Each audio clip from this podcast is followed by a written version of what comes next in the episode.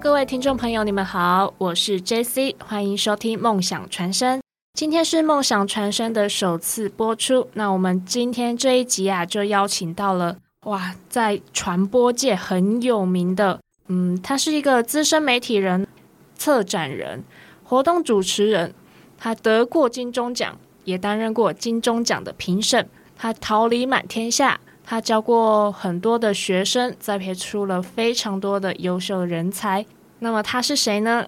他就是我们的刘玉林老师。欢迎玉林老师。嗨，哎，那个那个人在哪里啊？就在我对面呢。嗨，大家好。说的没有那么好，但是就是尽全力做好自己的本分，就像你现金也要做好自己的本分一样。对，是欢迎你，也谢谢你邀请。那谢谢老师接受我们的邀请。其实有一直有一个问题想问老师：你这么多身份，那你有没有觉得这些身份全部压在身上，会觉得很重、很重、很就是会有压力啊？这种？如果你把它当做是一个工作的话，当然会觉得好像每天做的事情只是为了按表操课。嗯，但是如果把它当做是人生当中的一个目标，或者是人生当中自己做自己喜欢的事情，其实就没有那些想法。我想不止我了，可能很多人比我更斜杠的人更多啊，像焦哥、黄子佼、大天王，然后有更多人都是类似像这部分。而且这个时代，如果单做一件事，可能可以成就很多美好。但是，如果是能够有更多的发挥，好像是这个时代现在开始都要具备的事情。对，那么现在的斜杠啊，是很多年轻人都想尝试的一个人生体验。那我想问玉林老师。我们回归你的初心。我们最最初认识你是在广播。那我想是清朝时候的事情。对，那我想问一下老师，是什么样的契机或是原因让你进入传播界、进入广播业？那你的初衷是什么？这个事情应该讲起，就是在求学的时候。那个时候其实很很很有意思，就是其实我算是一个比较活泼外向，当然可能这时候看不出来我的样子啊，因为这个时候的我大概都是插插花、刺刺绣，偶尔看看鱼儿逆水上游，没有啦。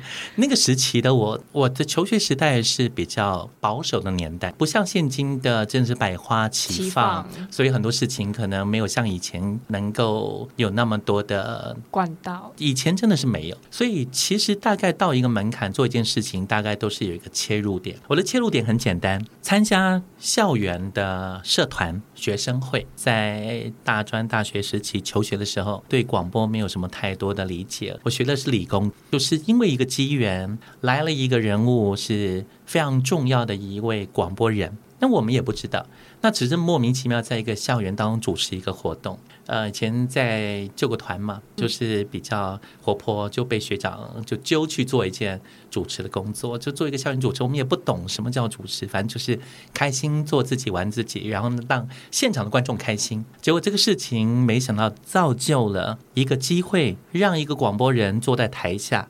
他都觉得这小朋友蛮有意思的，而且那个年代长相不敢说自己呃外形可不可以，至少不像现在那个时期，可能自己还稍微身材保持的可行，所以他觉得或许可以培养，他就邀了我来电台走走。我就隔了很久很久，有一次跟同学呃无聊，刚好不小心看到那张名片，想说哎，我们要不去晃晃？反正没事嘛，我们就去走走。那就这个机缘，我就去了。可去了之后，其实就没有后续。原因是他当下就把我打回票了，都没有交集就把我打回票。因为那个那个年代，我们自己学生嘛，就穿的很简单，一件 T 恤，一个短裤，穿一个拖鞋，就是比较休闲。以那个时期来讲，算是过于休闲。所以他就觉得可能不是他心里所想的。对，后来就那天他就有点像打马虎眼了，就把我打发走，对，打发走。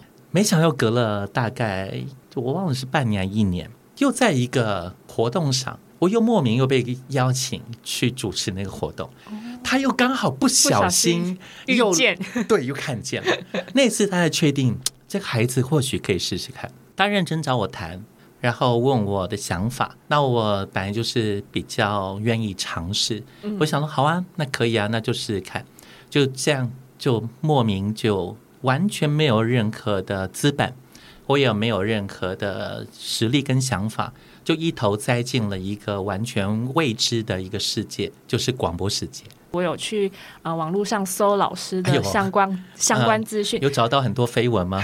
没有，没有，啊我就有看到一篇采访，是子娇哥跟您的那个采访，民歌四十五，哦，呃对策展人的部分展哦，李娇歌里面就有说到你的恩师是安安姐，对安安姐是我想说是他提拔你是，当时就是他，因为他对我来讲是人生非常重要的一一个推手。当然，他也是我很重要的一个恩师，因为他真的给我很多机会。我很幸运，在一个不是媒体百花齐放的时候，正好在那个阶段部分，我能够卡到一个位置。那个时期是非常重要的，因为入门是很难的，因为要要当一个广播人，要经过。其实我讲你可能不会相信，可是真的那个年代是这样，我要先经过身家调查，要大学、大专学历以上，那个年代是一定要这样才能够担任播音员。我也没想过我卡卡入这个地方，踏入这个领域，真的是一个无心插柳。我是因为是在活动场被认识，他觉得我适合可塑之才，他可能是这样认为，但是我不知道。像我，我为什么讲那部分？他第一次把我打发掉，他其实一开始都没告诉，后来才跟我讲。他说第一次他他其实没有选我，因为他觉得就是穿着不像担任这一个角色的呃，应该是说，他认为我去他公司应该会比较尊重，而你没有选择要尊重这一个来的目的，他认为我太随便了，所以他认为这一部分对我来讲，可能我可能在三观或品德等等的部分可能会有一些瑕疵，就是不 OK，是。没有达到入门的门槛。对，因为广播人真的在那个时期影响人太太多，因为那个年代只有三台，我就真的在三台时代，台视、中视、华视的那个时期，而广播更是全台湾没有多少家。我真的是一个毛头小子，完全不知道发生什么事情。那个年代，就是因为这一部分。那后来就是第二次再跟我聊，他就告诉我他有一些他个人的坚持。那我就后来觉得还蛮有意思，这样一头就栽进去。进，就变成他是我后来除了求学以外的生活闲暇之余很重要的参与机会。我就这样一路从零开始的学习，那我想问老师，你从零到一啊，嗯。就是一，就是说我不敢啊，现像不敢你现在说这个样子，没有没有没有，对完整的这个样子吗？你是要点播黄韵玲的歌吗？你的样子吗？没有，就是零到一这个过程啊，你有没有发生什么很有趣啊，很让你觉得哇好开心的事情？应该是有。我人生很多的记忆，除了在求学时候，求学时候对我们来讲应该是一个很重要的阶段。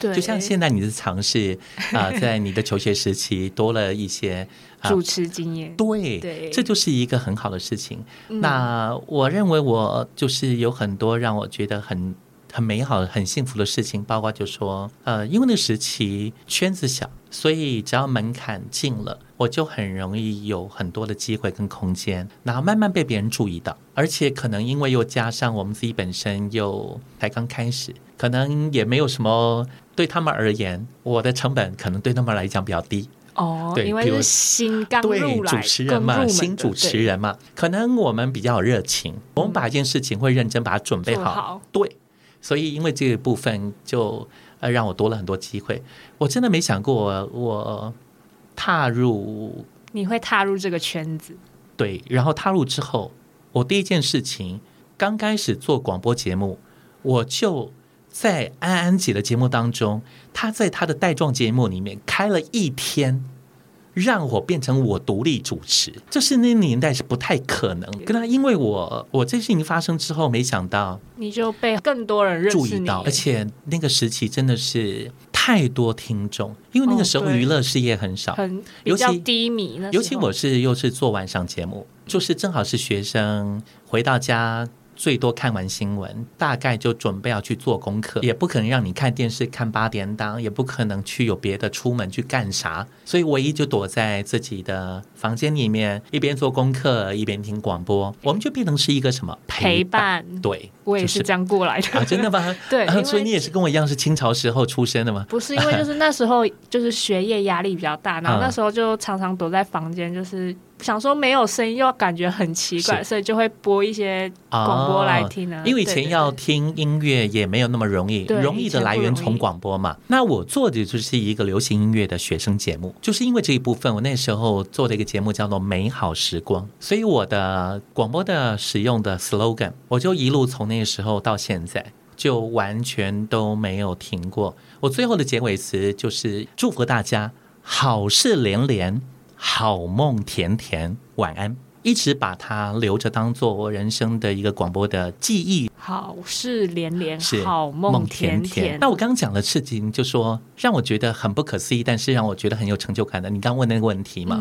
人生第一个主持，那个年代没有什么签名会，什么签唱会，没有，那时候叫。歌友会，你知道我人生第一个主持人是谁吗？我想都没想到，那个时候真的是香港来已经算超级大咖的天王。我第一场活动主持也是他个人第一场，那时候主持的是杜德伟，我就完全不懂任何逻辑，不懂任何的主持的方式，我就被硬绑着鸭子上架，我就去主持那个活动。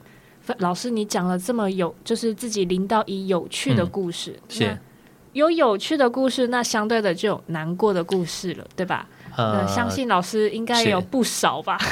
应该有不少。其实人生本来就这样嘛，人生没有对跟错，只是一个选择。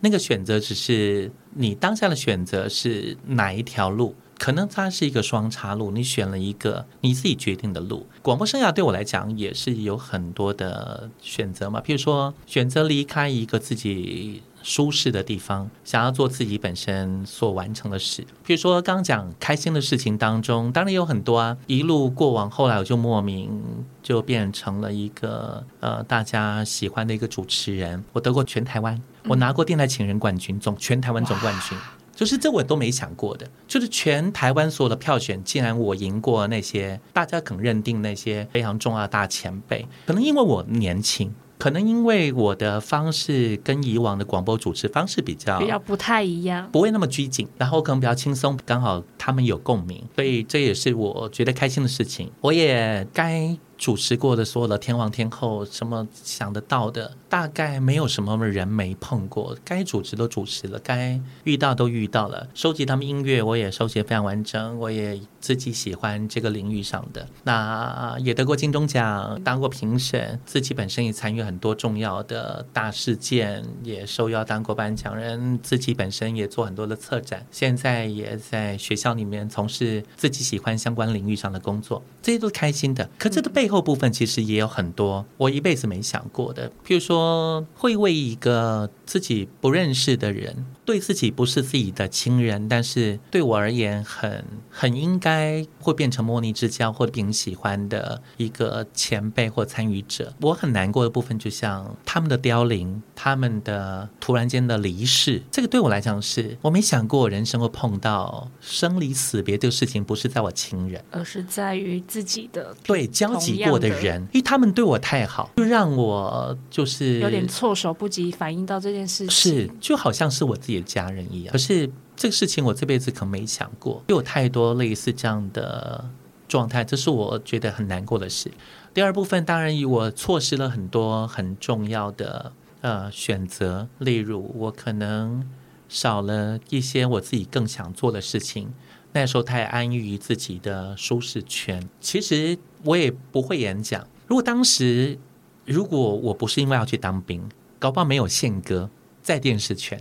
当时雅马哈，因为我做了活动，主持很多活动，主持到后来雅马哈总公司所有就那个山山叶机车那个雅马哈，他们当年很爱办活动，所以我就做了很多跟明星交集的演唱会、音乐会等等部分，我去被邀请去主持。就他们总公司的一位专门负责就是做行销的一个非常大的主管，他就因为常看见我这个人，进而觉得我应该很符合他们的节目。然后正好开一个节目是他们完全赞助的，那。啊，那个节目就是有一点像活泼性的东西。他的选择让我去了一个试镜，就电视节目的试镜，都选了我了。我说我明年三月要当兵，就没了。那后来他们的呃备胎选择是宪哥，这是宪哥的第一个电视节目。如果再让你回过头看，是你还是会选择去当兵吗？如果再一次经历这样子的人生境遇，这样，如果最后的结局宪哥成为我们现在非常重要的综艺天王，对，我觉得这个是老天爷安排的很好。因为后来我回来之后。很多人说当兵回来之后，应该就大部分都会走下坡。但是我很幸运的，就是越往上走啊。对，因为我回来刚好碰到一个很重要的事情，就是就是广播事业又一个新发展，就频道的开放。那频道的开放部分变成雨后春笋般的一大堆。那我正好就那个时期，我正好碰到这样的一个时机，他们求才若渴。因为我刚讲过，以前广播都被绑在比较前辈，那我们这种才二十郎当岁，那二十几岁新生代人很少。我是在那个时候真的比较早已经踏入门槛的人，就是我们常讲磨唱片、挖庆品，呃，唱片公司办桌请呃地方的电台主持人吃饭，我是可以坐上那个桌子跟前辈坐在一起吃饭，但我是最小的晚辈，他们认为可能我一点点影响力，因为这部分，所以我当中当然有很多的选择，譬如说